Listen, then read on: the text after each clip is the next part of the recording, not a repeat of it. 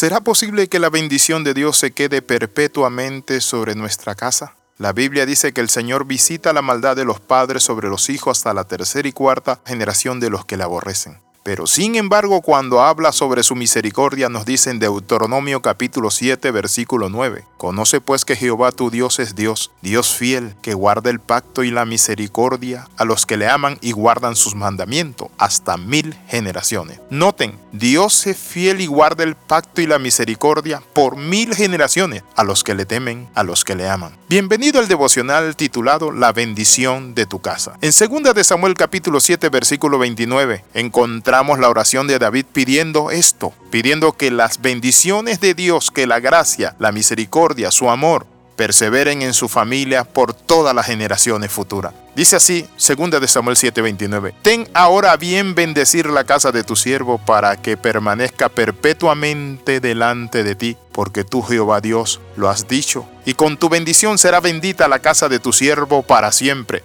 Usa dos términos, perpetuamente y para siempre que quede esa bendición en la casa de tu siervo perpetuamente y para siempre. Bendito sea el nombre del Señor. La petición del rey David fue clara, pero también precisa y concisa. Era bendice mi casa por siempre, perpetuamente, oh Dios. ¿Puede usted pedirle a Dios que bendiga su casa? Claro que sí puede hacerlo, pero para ello también necesita saber qué es lo que trae la bendición de Dios. Pero antes de pedir tenemos que analizar el pasado, porque el pasado es lo que debe llevarnos a una perspectiva del futuro.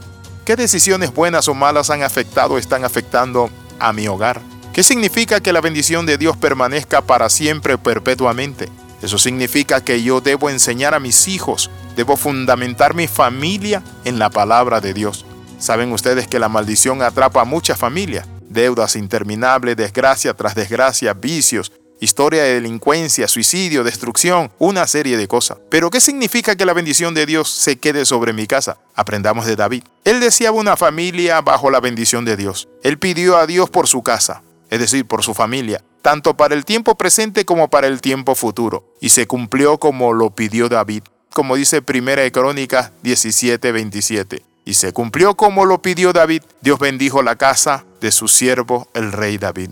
Y ahora has querido bendecir la casa de tu siervo para que permanezca perpetuamente y delante de ti, porque tú, Jehová, la has bendecido y será bendita para siempre. Padre, te pido tu bendición que quede en mi casa, para los hijos de mis hijos, Padre, por mil generaciones. Que seamos una familia conocida, oh Dios Padre Santo, por el temor, el servicio a Dios, la adoración, oh Dios Padre Santo, y que nuestra familia tú seas el centro. En el Salmo 103, verso 2 al 6 dice, bendice alma mía Jehová y no olvides ninguno de sus beneficios. Él es quien perdona todas tus iniquidades, el que sana todas tus dolencias, el que rescata del hoyo tu vida, el que te corona de favores y misericordia, el que sacia de bien tu boca de modo que te rejuvenezcas como el águila. Jehová es el que hace justicia y derecho a todos los que padecen violencia. David pidió la bendición en presencia de Jehová. En 2 de Samuel 7 18 dice, y entró el rey David y se puso delante de Jehová y dijo, Señor Jehová, ¿quién soy yo y qué es mi casa para que tú me hayas traído hasta aquí?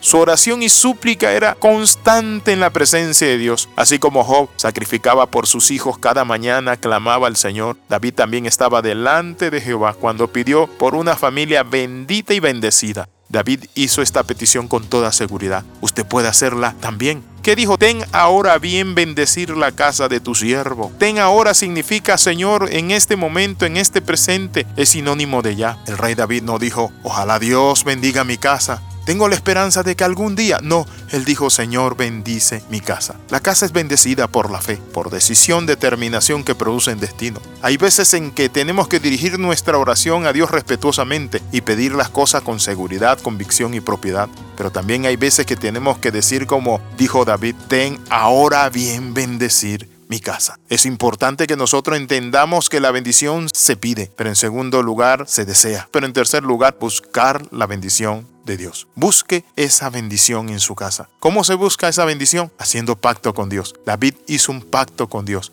y Dios pactó con David. Todo lo que Jehová quiere lo hace, recuerde esto, en los cielos y en la tierra, en los mares y en todos los abismos. En el Salmo 135, versículo 6 está esta porción, porque lo que Dios ha dicho se cumple. Por eso 2 Samuel 7:29 dice, porque tú Jehová Dios lo has dicho, y con toda bendición será bendita la casa de tu siervo para siempre. Quiero unirme en oración a usted para que usted invite a Dios, para que esa bendición habite en su casa. Padre, en el nombre de Jesús, como cabeza de hogar, invito la bendición de Dios para mi casa. Que perpetuamente esté esa bendición. En el nombre de Jesús lo pedimos y damos gracias. Amén y amén. Escriba al más 502 42 45 60 89. Le saluda el capellán internacional Alexis Ramos. Recuerde las 13. Comenta, comparte y crece con nosotros. Nos vemos en el próximo devocional.